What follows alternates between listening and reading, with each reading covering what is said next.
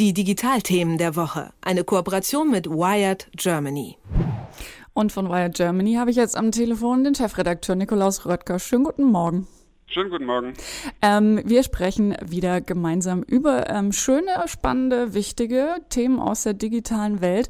Und du hast uns als erstes heute mitgebracht die Information, die wir am Wochenende ja schon bekommen haben, dass es äh, ein privates Raumfahrtunternehmen das erste Mal geschafft hat, äh, ein äh, Raumschiff, eine Weltraumrakete wieder landen zu lassen, ohne Schaden, äh, auf dem Meer, auf einer ähm, sehr schönen betitelten äh, schwimmenden Insel. Of course I still love you. Warum ist das bitte schön wichtig? Of course I still love you ist tatsächlich ein toller Name für so ein Boot. ja, das Raumfahrtunternehmen heißt äh, SpaceX und die haben es tatsächlich geschafft, äh, die Rakete einmal hochfliegen zu lassen ins All und dann wieder senkrecht zu lassen, äh, landen zu lassen auf einem Boot auf einer schwimmenden Insel. Ähm, das ist erstmal wichtig, weil ähm, Raumfahrt ist ja sehr, sehr teuer und das, was SpaceX unter anderem versucht, es gibt noch andere Unternehmen, aber was SpaceX versucht, ist tatsächlich Raketen wiederverwendbar zu machen. Das heißt, wenn sie gelandet sind, sie auch später wieder starten zu lassen. Das ist schon mal geglückt, dass sie sowas haben landen lassen auf dem Land. Jetzt ist es das erste Mal auf Wasser geglückt, was natürlich viel, viel äh, schwieriger ist, weil da wackelt ja alles unten drunter. Und äh, das ist wichtig, weil nicht jede Rakete sofort wieder auf Land landen kann. Deswegen muss man äh, sie auch auf Wasser landen können. Und das ist tatsächlich ja, ein Durchbruch äh, für die kommerzielle Raumfahrt, würde ich sagen, weil wenn das glückt und jetzt SpaceX auch noch beweist, äh, dass die Rakete tatsächlich wieder starten kann im Sommer, dann ähm, kann Raumfahrt deutlich, deutlich billiger werden. SpaceX ist ein Unternehmen, das Elon Musk gehört. Den haben wir letzte Woche schon mal gehört, und zwar, weil er auch äh, der Eigentümer und Chef von Tesla ist, dem Autobauer, der Elektroautos baut und vergangene Woche äh, das neue Model 3 vorgestellt hat. Ähm, ein E-Auto, das jetzt äh, auch für die Massen erschwinglich sein soll.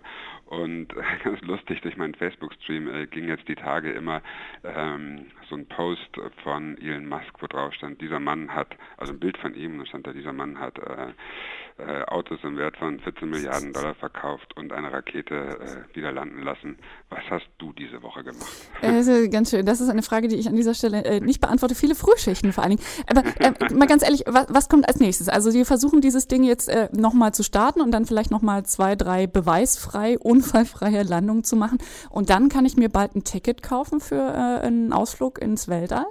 Also SpaceX ist tatsächlich äh, darauf spezialisiert, ähm, das machen die auch schon, Versorgungsflüge zur internationalen Raumstation zu machen, zur ISS. Ähm, und äh, tatsächlich wollen, will Elon Musk eigentlich irgendwann mal zum Mars fliegen und äh, mit seinen Raketen. Äh, es gibt aber auch andere Unternehmen, die ähm, tatsächlich Touristentickets im Prinzip anbieten. Also das Unternehmen von äh, Virgin-Gründer Richard Branson ist so eins. Virgin Galactic heißt das. Die machen auch kommerzielle Raumfahrt und äh, da kann man sich für 250.000 Dollar, glaube ich, auch einen Flug ins All kaufen, wenn sie dann soweit sind. Es gibt auch noch ein anderes Unternehmen von Amazon-Gründer Jeff Bezos, die heißen Blue Origin. Der ist ein großer Geheimniskrämer, also genau das Gegenteil von so jemandem wie Richard Branson, der schon vor Jahren groß angekündigt hat, ach, 2009 fliegen wir schon mit unseren Flügen ins All und jetzt ein bisschen zurückgerudert hat, weil es nicht geklappt hat und sagt, ich habe gelernt, äh, Termine nenne ich lieber nicht. Jeff Bezos mit seinem Unternehmen ist eher irgendwie ähm, geheimnisvoll. Da gibt es auch Videos, der konnte seine Rakete auch schon wieder senkrecht landen lassen. Aber ich glaube, es war erst Anfang dieses Jahres, dass er überhaupt mal Journalisten an den Hauptsitz äh, dieses Unternehmens, dieses Raumfahrtunternehmens äh, gebracht hat. Und tatsächlich wollen die alle ähm, das Weltall erobern. Und äh, es gibt ja auch schon Unternehmen, die jetzt schon planen, im Weltall ähm, Bergbau zu betreiben, um dort ja, Rohstoffe abzubauen, auf Asteroiden zum Beispiel. Also die Weltraumeroberung äh, steht noch immer am Anfang, aber ist einen weiten Schritt vorangekommen jetzt am Wochenende, weil Fliegen ähm, vielleicht günstiger werden kann. Okay, ähm, lass uns doch beim Blick auf das nächste Thema noch ein bisschen näher dranbleiben. Also äh, deutlich näher als das Weltall und aber auch vielleicht bei unserer aller Lieblingsplattform, die du auch gerade schon erwähnt hast, wo auch äh, Elon Musk seine Angeberbilder veröffentlicht bei Facebook. ähm, da gibt es offensichtlich. Ich glaube, er hat es gar nicht selber veröffentlicht. Mag sein. Ähm, da gibt es offenbar auch eine, na, nicht eine neue Idee, aber zumindest will Facebook äh, künftig auch Chatbots einsetzen und jetzt auf der nächsten Entwicklerkonferenz ähm, auch vorstellen, was Sie da geplant haben. Also kleine Programme, die quasi eine Unterhaltung mit jemandem führen können, zum Beispiel über einen Facebook Messenger.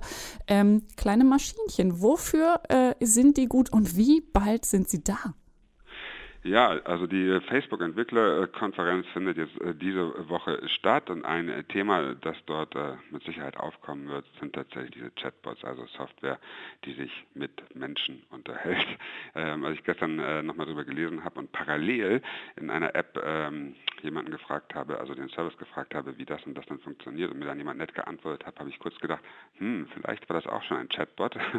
man weiß ja auch gar nicht, ob man es unterscheiden kann. Also kleine Programme, die im Messenger ähm, helfen sollen, wenn man Fragen hat. Also zum Beispiel, wenn man sagt, ich möchte gern eine blaue Jeans kaufen und dann antwortet dir jemand und dieser jemand ist dann eben eine Software. Oder dass man über den Messenger künftig Reisen buchen kann und auch da antwortet eine Software. Ähm, da sind wir, glaube ich, kurz davor, dass sowas passiert. Da experimentieren viele, viele äh, Unternehmen mit rum.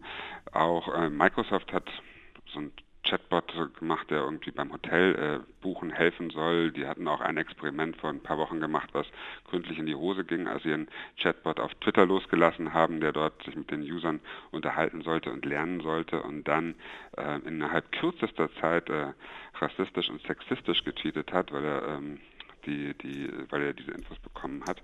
Und dann ist er abgeschaltet. Inzwischen ist also dieses, diese, die, die Tweets, die er macht, nur für einen geschützten Bereich zu sehen. Ähm, Chatbots, Chatten, Messenger werden immer, immer wichtiger. Und wenn man nach Asien oder China schaut und da sich anguckt, was mit den Messengern heute schon gemacht wird, dann äh, sind wir noch ein bisschen hinterher, aber das wird sicherlich kommen. Also zum Beispiel mit WeChat, äh, dem WhatsApp-Pendant aus China, kann man jetzt schon Geldüberweisungen machen zum Beispiel oder ähm, Sachen bezahlen oder Sachen buchen. Und äh, das geht inzwischen schon so weit, dass ich glaube, es war dieses Jahr beim chinesischen Neujahrsfest, wo man äh, Geldgeschenke verteilt in kleinen roten Umschlägen. Das konnte man auch via Messenger machen. Und da ist so viel Geld äh, verteilt worden über diesen Messenger, wie PayPal im ganzen letzten Jahr umgesetzt hat. Also Messenger wäre die große Plattform und äh, Chatbots werden da eine große Rolle spielen, man natürlich nicht Menschen in dieser Summe am Ende diese Anfragen beantworten können. Also wahrscheinlich aber erstmal, wie du, wie du schon richtig gesagt hast, so für Service-Themen oder Anfragen, äh, die man äh, immer wieder mal stellt und oder wenn man irgendeine Buchung machen will oder so. Ich frage mich, ähm, wann es soweit ist denn ich, dass ich mich selber quasi ausschalten kann, wenn ich keinen Bock habe, mich mit jemandem zu unterhalten, aber irgendwie antworten muss. Ob ich da auch irgendwie so ein Chatbot einstellen kann. Also ob man selber sozusagen einen persönlichen Chat, das wäre ganz schön eigentlich. Der kann ja dann auch lernen, wie ich normalerweise spreche und äh, äh, oder antworte. Kommt bestimmt, kommt bestimmt. Ja, mal gucken. Und ich finde ganz schön, dass das Ding bei Facebook offenbar M heißen soll. Da muss ich immer sofort an James Bond denken. Ähm, genau, das auch an, ja. Wie auch immer. Also äh, Stichwort Lieblingsgeschichten. Äh, äh, nicht nur James Bond, du, du bringst uns ja auch immer äh, eine Lieblingstech-Geschichte mit. Wenn du eine hast, gibt es da auch diese Woche eine. Ja, ich fand äh, eine Geschichte total interessant, äh, die wir gestern auf wired.de äh, berichtet haben. Wir alle ähm, sprechen hier dauernd über das Sammeln von Daten und haben Angst davor, dass äh, unsere Daten missbraucht werden. Und es geht äh, vor allem bei Gesundheitsdaten, machen wir uns Sorgen. Und gleichzeitig sind wir alle so ein bisschen ähm, zweischneidig unterwegs, weil wir haben Angst vom Datensammeln und suchen trotzdem äh, bei Google Maps nach den nächsten Orten oder trotzdem tracken wir ähm, mit Fitness-Trackern unsere Gesundheitsdaten oder machen jedenfalls viele.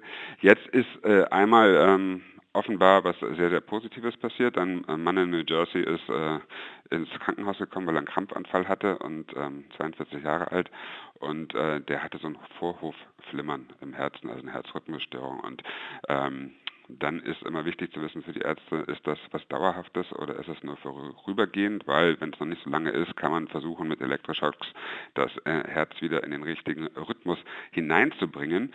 Und äh, dabei haben tatsächlich äh, die Analyse von dem Fitnessarmband geholfen, weil diese auch die Herzfrequenz aufgezeichnet hat und die Ärzte sehen konnten, aha, das besteht erst seit drei Stunden das Problem und wir können dem Mann helfen. Also bei aller Datensammelangst, die wir haben, manchmal kann eben sowas auch sehr, sehr sehr positiv sein. Das ist wirklich eine gute Nachricht, zumal ich persönlich diese Gesundheitsdaten meistens ja doch eher deprimierend finde, wenn ich mal wieder sehe, wie wenig ich mich bewegt habe über den Tag. Insofern vielen herzlichen Dank, Nikolaus Röttger von Wired Germany, für die guten Nachrichten und den Blick auf die Digitalthemen der Woche. Dankeschön. Einen schönen Tag. Tschüss. Bis dann. Die Digitalthemen der Woche. Eine Kooperation mit Wired Germany.